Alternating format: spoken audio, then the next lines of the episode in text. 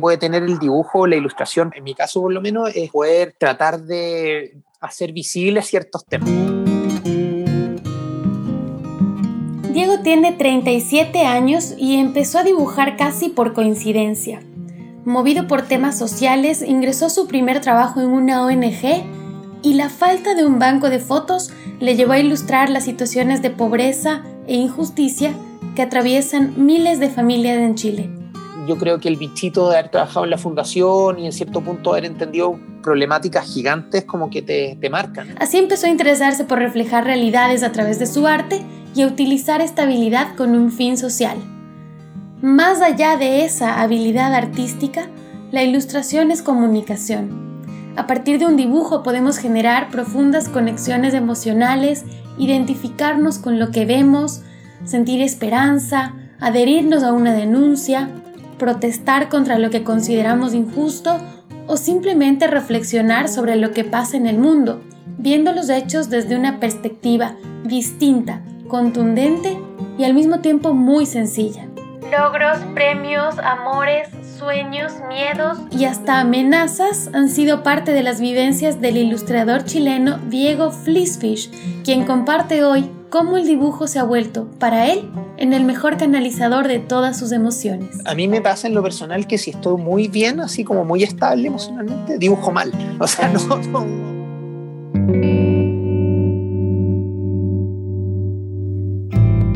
¿Qué tal de amores? ¿Qué tal de migraciones hacia otras formas de querer? Mis pasiones. Conservo las canciones que me hacen siempre ver cómo es. Esto es ¿Qué tal de Amores? Un podcast para descubrir nuevas formas de vivir el amor. Conoce más en www.quetalamores.com. Yo soy Nicole y te doy la bienvenida a este nuevo episodio.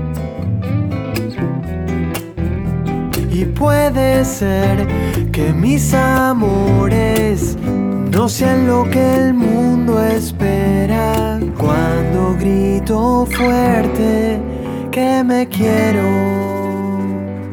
Hoy me acompaña Diego Flisfish. Flisfish. Voy a aprender a pronunciar bien ese el apellido, te lo prometo. Hola, mono para los amigos. Mono también te dicen, así que yo creo que así te voy a, me voy a atribuir el decirte así el día de hoy. Gracias por acompañarme. Hoy te has conectado desde Santiago, en Chile. ¿Cómo estás? Hola Nicole, bien, súper bien. Mono nomás, yo creo que es más fácil. Más fácil, ¿no? Eh, sí, sí. Oye, gracias por la invitación. No, gracias a ti. Gracias a ti por haber aceptado. Estás eh, recién también de papá, estás con varias cosas, así que muchas gracias por darte el tiempo de conversar conmigo y, lo que me gustaría iniciar preguntándote es, ¿en qué momento te diste cuenta que más allá de, tu habilidad para poder dibujar y para poder ilustrar, esos dibujos eran una herramienta de expresión crítica, de expresión de lo que estaba ocurriendo en el país, en el mundo, e incluso de concienciación ante temas, sobre todo de justicia social. ¿Cuándo fue ese momento en el que los dibujos se transforman en esta potente herramienta de comunicación? La, pregunta, para remontarme hacia antaños. Eh, no, sí, obviamente dibujando desde chico, yo creo que es lo, que, lo clásico de todas las personas que se dedican a dibujar, a ilustrar, desde la etapa escolar.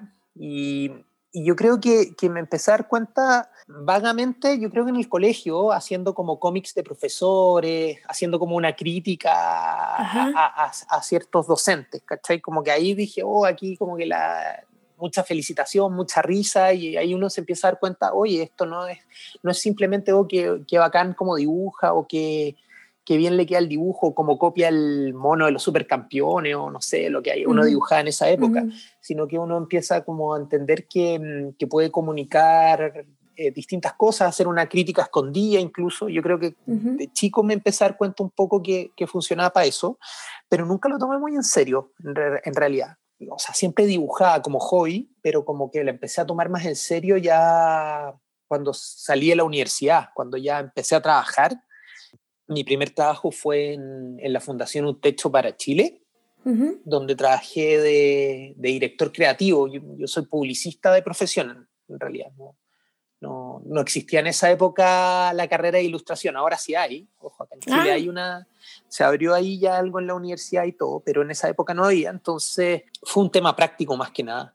Habían pocas fotografías buenas, ya. como que entonces había que generar gráficas y no había muchas fotos y como que, ir a, tomar las fotos era muy lento, conseguirse un buen fotógrafo, porque ahí todo es como un poco como pedir favores, entonces se complicaba un poco la cosa y eh, me lancé a dibujar algunas cosas, como que dije, ya, si no tengo la foto lo dibujo. Ya, muy orgánico entonces. Súper orgánico, y ahí en esa época tenía una jefa que confió harto en ese, en ese tema y me dio como harto espacio. Me dijo, ya, pero dibújalo, entonces haz el afiche, dibújalo, o este post, dibújalo. Avancemos, porque en realidad también hay que pensar que que las fundaciones van a un ritmo bastante frenético porque siempre los recursos son escasos y las necesidades son muchas, entonces todo va muy así. Entonces ahí me empecé a dar cuenta que, oye, en realidad está funcionando, tenían buena recepción, estaban funcionando para comunicar lo que queríamos comunicar. Obviamente eh, yo miro ahora esos dibujos y digo, chuta, le hubiera hecho esto, otra cosa, hubiera mejorado esto, pero, pero en ese momento yo estaba... ¿Cuántos años tenías en ese momento? ¿Hace cuánto fue esto?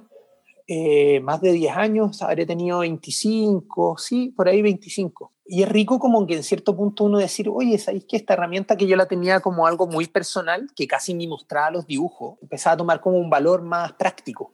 Eso a mí me pareció así genial, así como increíble. Y empecé a soñar al tiro, porque dije, oye, yo podría como de repente dedicarme solo a esto. ah, mira. ¿cachai? Pero, pero fue porque en realidad el gusto, la, la sensación de poder estar como dibujando en horas de trabajo para mí me parecía como el paraíso, como me están pagando por estar sentado haciendo unos dibujos, escuchando música. Me sentía lejos del más privilegiado del mundo, así que era, era, un privilegio gigante en realidad. Y ahí me empecé a interesar y ahí yo creo que lo que más, lo más importante sin darse cuenta, Diego empezó a hacer del dibujo su profesión y sería un diplomado en ilustración el que le ayudaría a entender por dónde iba lo suyo. Lo más importante que no fue técnicas de dibujo, me quedó marcadísimo, que me explicaron que en las artes hay, hay dos diferencias, que están las artes aplicadas y las bellas artes. Son dos mundos que son separados.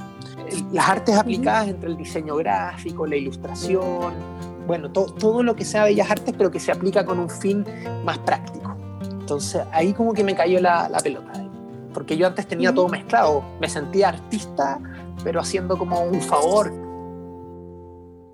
Me gustaría saber también cuáles son los temas que a ti más te interesan trabajar en el dibujo y, qué es lo que te inspira, qué es lo que te motiva para crear. Hoy por hoy, em, los temas más sociales, me están moviendo un poco más, como que estoy muy, muy en la contingencia y también como yo creo que el bichito de haber trabajado en la fundación y en cierto punto haber entendido problemáticas gigantes como que te, te marcan y, y, uno como que entiende que de repente el, el, valor más fuerte que puede tener el dibujo, la ilustración, por lo, en mi caso por lo menos, es como poder tratar de hacer visibles ciertos temas.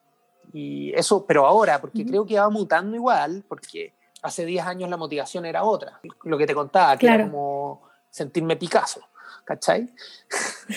Eh, eh, me movía una cosa muy personal, muy, muy ególatra, ¿cachai? Que como de, ah, mis dibujos, que los vean.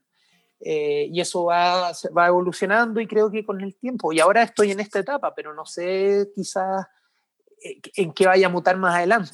Estoy muy ahora metido en lo social porque, por lo que te contaba, creo que quedé como muy marcado y creo que, que que me ha funcionado mucho también como para poder expresar puntos de vista eh, acerca de ciertos problemas. No sé, estuve muy, muchos años, dos o tres años metido mucho en el tema de los refugiados, como en, la situación de, familias y personas que están en situación de refugiada. ¿Cómo, ¿Cómo fue esto de involucrarte con el tema de refugiados? Eh, Bueno, yo creo que como que fue una, una mezcla de factores. En Chile está, estaba comenzando como un fenómeno migratorio bastante fuerte, justo en, como en esa época. Entonces uno como que empieza como a entender, eh, nosotros como país éramos muy cerrados, en realidad, como que Chile es, es muy cerrado socialmente, somos muy eh, cerraditos, yo creo que por el tema como geográfico y también cultural. Entonces impactaba, llamaba la atención. Algo está pasando en el país. Está pasando. No solo en el país, después de abrir los ojos y decir, obviamente esto ocurrió hace muchísimo tiempo y en Europa está pasando, etcétera, muchos lados. Y empecé empezaron a llegar como invitaciones a participar. Primero fue de, un, de, mm, de Europa, de la, la Asociación de Ilustradores de, eh, de Valencia que están abriendo un concurso de ilustración con la temática de la situación de las familias que están, están, o sea, están en procesos migratorios y de refugiados, de, en, situación de refugiados. Eh, y esa ilustración, que es la punta del iceberg, que es una ilustración que es muchísima gente, eh, que se ve un pequeño bote en, en la cima y para abajo se ve mucha gente que lo sostiene como en una situación bastante de, sufrimiento, eh, alambres de púa entre medio, como que... Y, la intención era mostrar que en realidad los medios muestran como solo una parte de, la problemática general, que abajo hay un problema gigante, eh, hay mucho sufrimiento, mucha gente que se separa, se, se fallece, etcétera. O sea, es como... Hay vidas detrás de, o sea, que hay vidas, ¿no? Es eso también. Cuando yo vi esa ilustración, que en efecto es tal como tú la describes, me pareció como muy fuerte y dije, wow, o sea, también de esto se trata el, el generar eh, estos, estas ilustraciones, estos dibujos, ¿no? De decir todo en un solo, de un solo dibujo, en un solo espacio. Sí, la, la, como el proceso creativo de esa ilustración fue súper interesante porque en realidad partí por algo nada que ver, partí por los medios, como que siempre me llamó la atención que como que, no sé, acá por lo menos los noticieros dan un minuto a esa noticia y era como eh, la imagen del bote. Y, y, sería, y, ahí nos quedamos, perfecto. Y, y uno dice, pucha, me quedo corto con en realidad con la crisis que esto es. Y, a, a partir de eso dije, bueno, la verdad es que creo que hay casi un poco de censura al respecto. Y, me gustaría como generar una imagen que eh, tratara de abordar y lo que tú decías, como que uno entendiera que atrás hay millones de vidas, hay millones de, de historias, millones, hay niños, no sé, era como algo demasiado fuerte. Y, y así como que se, se, generó un poco la, la idea de ese, de ese dibujo. Y ese dibujo finalmente lo envié y, en, ese, como, en esa convocatoria me fue bastante bien, como que eh, gané, era simbólico, acá no hay premios en realidad, uno como que lo manda y es como un reconocimiento. Eh, para un libro, salía en la portada, libro, todo el cuento, muy, muy, muy, muy bacán en cierto punto, como también ver como los trabajos de los otros artistas, de los otros ilustradores, y, y ver cómo también cómo se van abordando con distintas técnicas y distintas miradas como un mismo tema que, creo que fue lo que más me, marcó porque participaron como 280 ilustradores en esa convocatoria y pude, y pude ver todos los dibujos y, realmente eh, eh, es, es, es, increíble la cantidad de formas en las que uno puede llegar a, a comunicar algo. Obviamente hay muchos lugares en común, porque también uno tiene que entender que el dibujo tiene que trabajar con símbolos comunes para que la gente entienda el mensaje, porque si, claro. si uno se va por lo que uno siente, por ejemplo, eh, y, que y uno trate que la gente trate de adivinar lo que uno quiso decir, bueno, en la ilustración uno está un poco perdido, ahí es lo que te decía, quizás eso es más irse al tema más de las bellas artes y no tanto en el tema aplicado. Claro, que necesitamos símbolos en común que, nos permitan entender y entender lo mismo que, quiere expresar el que dibuja, el que crea. Uno tiene que facilitarle la lectura a la persona.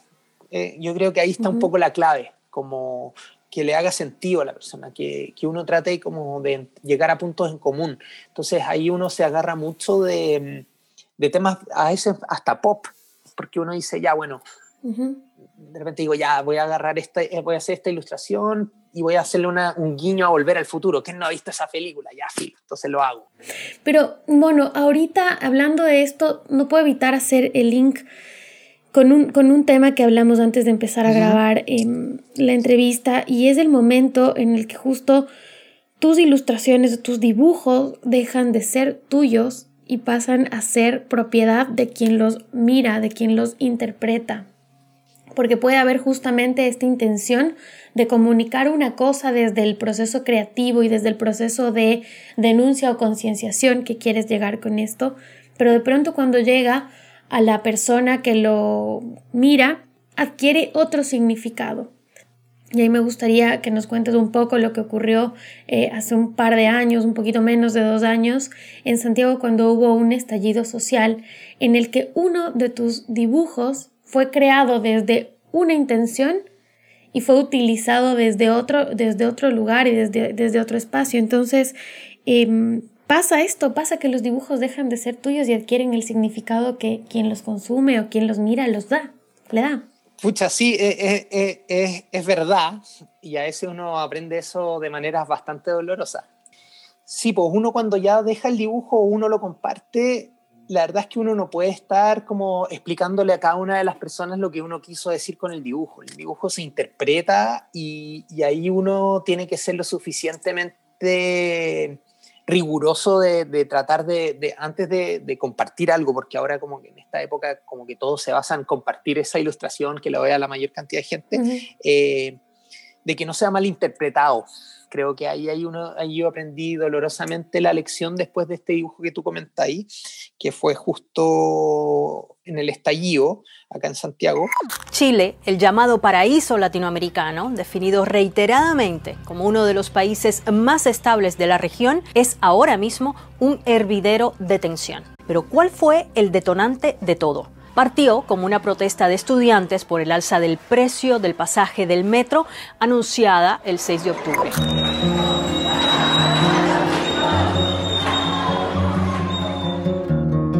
Hice una ilustración eh, criticando la quema del metro, de, las estaciones de, metro, eh, desde la perspectiva de una niña escolar, que eran las personas que comenzaron un poco el movimiento de evadir el, el, pago y todo, a lo cual yo estaba bastante, era adherente a, eso, creo que es, o sea, eh, está a favor un poco de, eso por el tema de que se, se, habían subido mucho el valor unilateralmente, etcétera, estoy justo.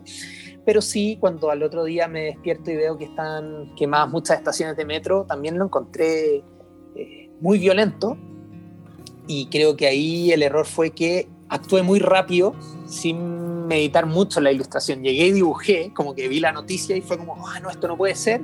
Voy a dibujar algo como que para, para alegar contra esta, contra esta violencia. O sea, como que, ¿cómo puede ser que es tu desahogo también, ¿no? O sea, es como que uno necesita gritar, otros necesitan escribir. Bueno, tú necesitas dibujar. Esto te está pasando y voy y dibujo. Voy y dibujo y creo que también lo que te, lo que te había comentado fue como también desde la perspectiva en que uno lo hace.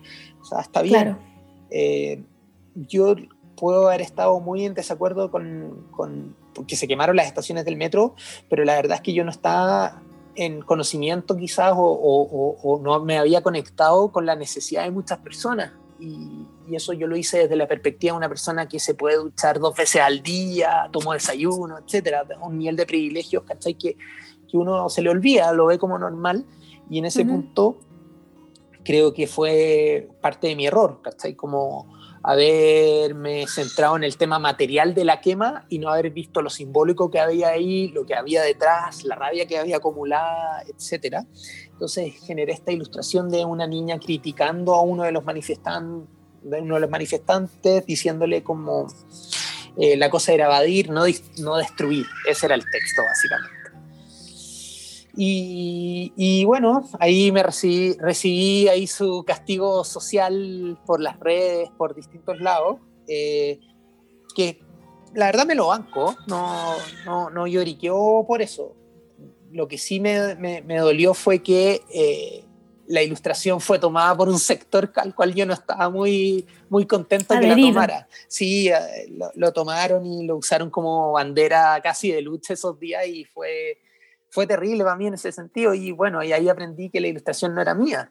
Eh, eh, yo quise decir una cosa, se interpretó otra me, me funaron, como se dice acá, me, me hicieron un linchamiento social por redes eh, y quedó como, como un dibujo que, que, lo tomó un sector que la verdad es que no, no... No te representa. No me representa, pero bueno, la verdad es que así aprendí, tuve que cerrar las cuentas porque fue muy violento todo.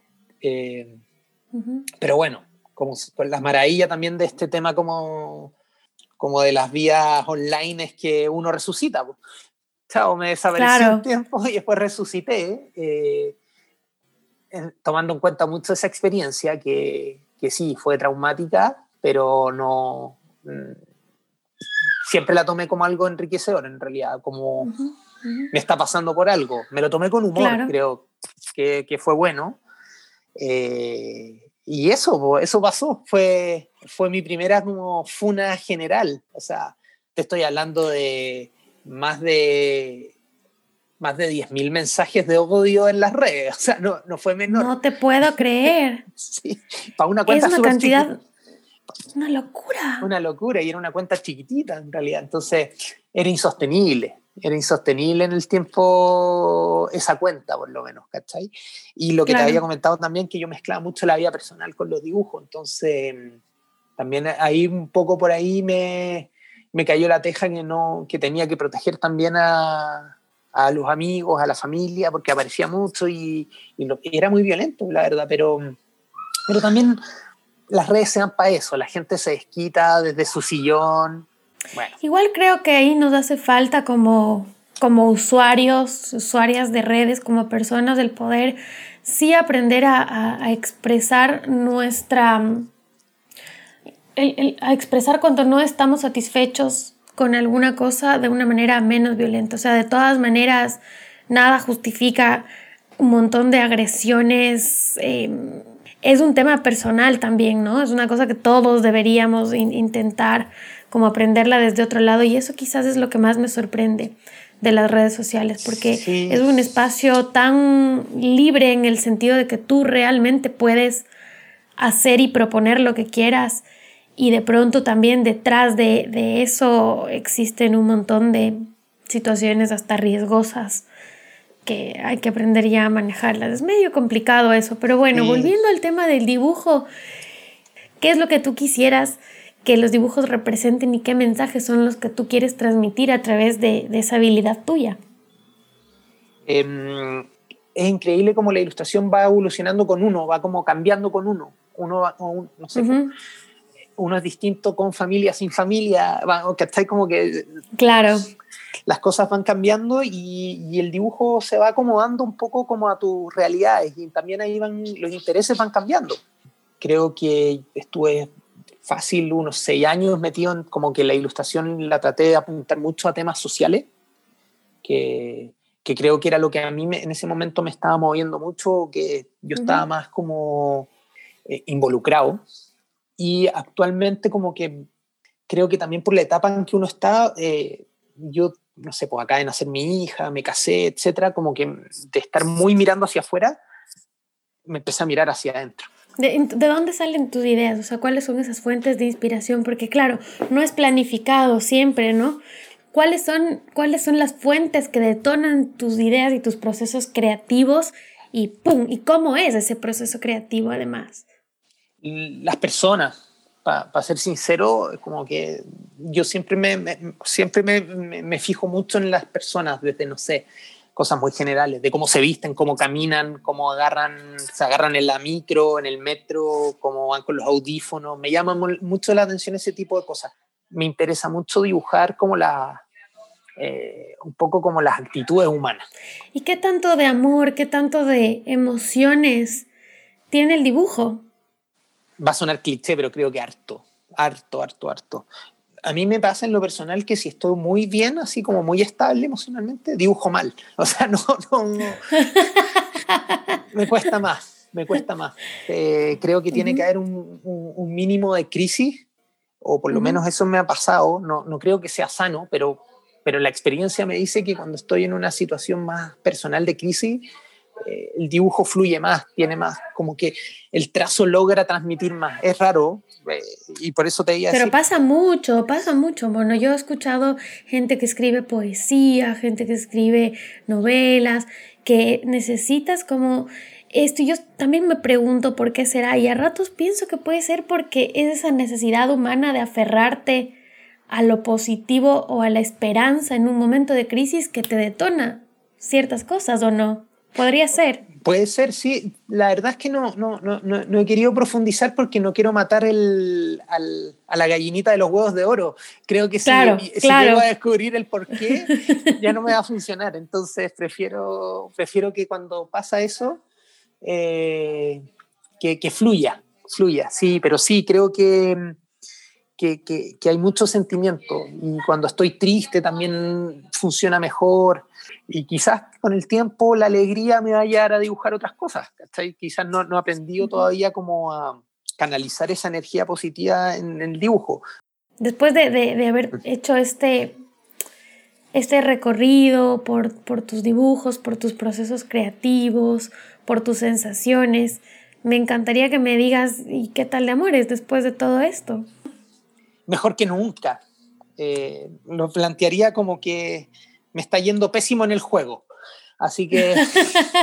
y muy bien en el amor, entonces. Sí, estoy feliz que eh, nació hace cuatro meses mi hija y eh, creo que, que, si voy así como a la raíz del amor, creo que ahí está.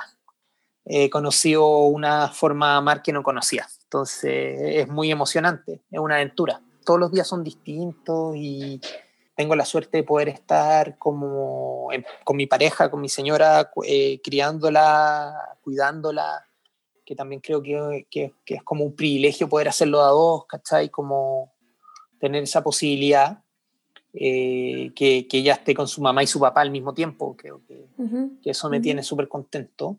Eh, y también el contexto pandemia que es terrible, en cierto punto tengo la posibilidad y el privilegio también de poder hacer teletrabajo, entonces también he podido también disfrutar quizás un poquito más que lo que pudieron nuestros papás disfrutar de nosotros o otras generaciones, ¿cachai? Entonces estoy así súper agradecido del bicho. ¿Es inspiración ahora? Ella se ha eh, convertido en inspiración. Sí, en cierto punto sí. Todavía no lo he podido como traspasar algo, pero sí, sí, creo que, que, que mm, las actitudes, todo el contexto como que me está ayudando un poco a, tener ideas. Entonces sí. Bueno, muchas gracias por este tiempo en el que hemos conversado de, de este camino tuyo, em, del, del, dibujo, del arte, de la ilustración y de cómo a través de eso también podemos expresar las emociones, las sensaciones, los amores, los desamores también en esos momentos de crisis que son los que también nos, da, nos hacen como fluir ese, esa creatividad y esa expresión que necesitamos. Así que gracias por este tiempo tuyo en este espacio. Me quedo muy, muy contenta y voy a, voy a dejar tus datos en la web. Voy a poner ahí tu usuario de Instagram, voy a poner tu link del blog, que ya lo tienes abandonado al blog que encontré. Ah, Pero bueno, ahí está, porque la gente que quiera ver la punta del iceberg lo puede ver ahí. Sí, no, y en el, en el Instagram también, ahí estoy más activo. El Facebook también ya está tirado. Bueno, vamos a dejar todo eso también en la, en la web para que la gente que quiere saber un poco más de tu trabajo pueda tener ahí esos puntos de contacto. Gracias, Mono, por este espacio, por compartir tus inspiraciones. Gracias, te mando un abrazo. No, gracias a ti, Nicole. Muchísimas, muchísimas gracias por el espacio y lo pasé súper bien, así que bacán. Gracias por haberme acompañado en este espacio. Recuerda que puedes seguirnos en nuestras redes sociales arroba qué tal de amores para comentar, compartir y ser parte de esta comunidad. Nos escuchamos en un próximo episodio de mis pasiones. Conservo las canciones que me hacen siempre ver cómo es. Dejándome llevar por los impulsos del amor.